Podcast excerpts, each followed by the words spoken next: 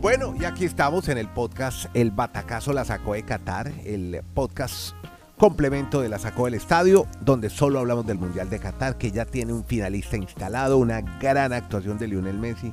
Qué victoria, lo mismo hablar de Julián Álvarez para la victoria de Argentina 3-0 categórico ante Croacia Kenigaray que después de ese penalti del que está dudando hasta Luka Modric, pues el equipo se vino abajo y no tuvo la recuperación que que vimos frente a Brasil, sino que como que no pudieron asimilar el golpe del penalti después del segundo gol que fue inmediato. Hola Kenny, ¿cómo le va? Argentina en la final.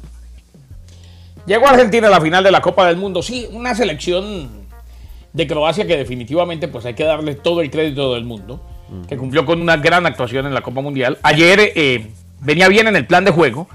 Yo no lo vi tan dominante como muchos lo vieron en esos primeros minutos. Llegó el penal, que para mí fue penal, pero creo que Argentina supo manejar los tiempos del partido y después lo que son las cosas que se van dando para un equipo que está destinado a llegar a la final. No sé si al título. Julián Álvarez anota un golazo que vuelve e intenta lo mismo y no se le da de tal manera. Parecía jugando carambolas. ¿eh? Sí, exacto. Le, pegaba al defensa a él, como pum, y la metió. Y después viene la a lo Mario Kempes en Argentina 78. El golpe exactamente. Frente a, Holanda, el eh, antiguo Holanda. Es, exactamente, eso no vuelve a pasar. Mm. Y en el segundo tiempo, pues claro, no le quedaba otra a la selección croata Andrés que salir a jugar, salir a buscar el partido, salir a proponer, y a eso no está acostumbrada. Mm. Ese no es el plan de juego de Croacia. Eh, encontró espacios Argentina, una genialidad de padre y señor mío, una jugada inolvidable de Leo Messi, inolvidable, que se llevó a Bardi, que se llevó a Bardiol a por toda la línea de fondo. Oiga, ¿y ahora quién compra Guardiola que vale 80 millones de dólares? Que el gran defensa 20 años de No, no, pero, pero es que, ah, pero ojo. semejante baile. Sí, no, sigue siéndolo. Es que lo bailó Messi, no, no, no, fue, no fue que lo bailó el tiburón Romero. Eh, ahora, claro, eh, claro, no fue, no fue el tiburón Romero ni Sherman Cárdenas, fue Messi. Eh, recordemos que Messi le picó un balón increíble a Manuel Neuer, en aquel entonces el mejor arquero del mundo. Eh, ahora, no hay que, más allá del mérito de Messi, que lo tiene todo, y que está en su mundial, independientemente de lo que pase en la final, desde que destrabó ese partido ante México, ha venido haciendo de todo. Hombre, crédito a Julián Álvarez. No solo por el primer gol. Eh, este muchacho tiene una manera de desmarcarse impresionante. Estaba justo, ya había burlado los dos defensas y estaba justo en la frontal del área chica, al ladito del vértice, cuando Messi por debajo de las piernas de Bardiol le pone el pase y tenga. O sea, eh, la capacidad de desmarcarse de este muchacho, los movimientos de Julián Álvarez son espectaculares y Messi encontró socio. A ver si lo repiten en la final porque va a ser complicado independientemente del rival. Bueno, y a usted, Dani Marulanda, bueno, qué actuación esa de Julián Álvarez, un peladito que no era titular, sino que Lautaro no estaba rindiendo y quedó al frente del ataque. Oiga, deben estar felices los del Manchester City, ¿no? Con la compra de Julián Álvarez. ¿Cómo se les valorizó ese jugador? Dani Marulanda, Argentina en la final. Eso es el mundial. En un minuto te puedes valorizar o en un minuto te pueden olvidar. Yo, Argentina, primero quiero hablar de Scaloni. A mí me gusta mucho escuchar las declaraciones en rueda de prensa, cuando ya están algunos muy reposados o otros en caliente. Y yo admiro la tranquilidad con la que está tomando todo Scaloni. Fue realmente muy didáctica su rueda de prensa y, yo creo que lo, siento muy realista. Él dio a entender, salió el partido que nosotros habíamos planificado. Sabíamos que el mediocampo de Croacia nos iba a tener el balón por la mayor parte del tiempo en un principio, pero cuando una vez se destraba el partido con el penalti, que muchos dirán, penalito, otros dirán, bueno, el arquero tuvo algo que ver allí para que Julián Álvarez no pasara, pero bueno, pasado eso, penalti, gol, y el segundo gol es una jugada también muy circunstancial de una contra. Y aunque puedan hablar que sí, maravilloso lo que hace Julián Álvarez, también hay que mencionar que fue fatal los defensas de Croacia. Como por todo el centro te van a dejar ingresar a un jugador. Ah, no, en, esa, en esa jugada sí. Yo digo en el tercer gol.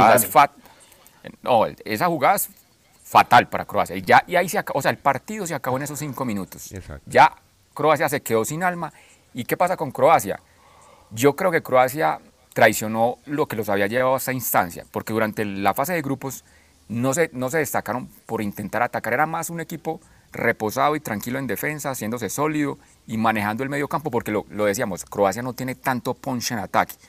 Pero yo creo que ellos los motivó mucho lo que le hicieron a Brasil, que en Brasil ellos controlaron casi todo el partido. Y ese mismo planteamiento, al arrancar así con Argentina, lo que los mató fue esa jugada ese penal y reitero que a los cinco minutos, pues la jugada de Julián Álvarez haya terminado el partido. Y de Messi, pues obviamente, ¿sabe a mí qué se me está pareciendo eh, Messi en este mundial con respecto a Maradona? Que yo estoy entendiendo ahora que la gente está jugando en Argentina se, están dando cuenta, no hay que jugar para Messi, hay que jugar con Messi. Y quiero hacer ahí la, diferenciación. Antes Messi era el foco, la atención de que usted tiene que ser nuestro salvador como Maradona. No. Ahora se están dando cuenta que hay que planificar una, una manera de jugar en Argentina donde juegan con el cuchillo entre los dientes, esa actitud que los caracteriza, qué difícil es penetrar la zona defensiva argentina, que en cualquier momento las maravillas de Messi dos o tres pinceladas nos van a solucionar el ataque. Y desde lo que decía ahorita Garay, con México, que destrabó con ese golazo, ha cambiado totalmente el panorama de Messi y hoy, pues, indudablemente para muchos va a ser considerado. Yo, yo me pregunto, si en el 2014 le dieron el balón de oro a ese mundial tan anémico que tuvo Messi, ¿cómo no se lo van a dar ahora? Esperando obviamente lo que pase en la final. No, que comparado eso, eso sí, ahí sí me vuelvo a ratificar. Messi podrá levantar el trofeo el día domingo, pero no es lo mismo que lo que hizo Maradona en un mundial de fútbol.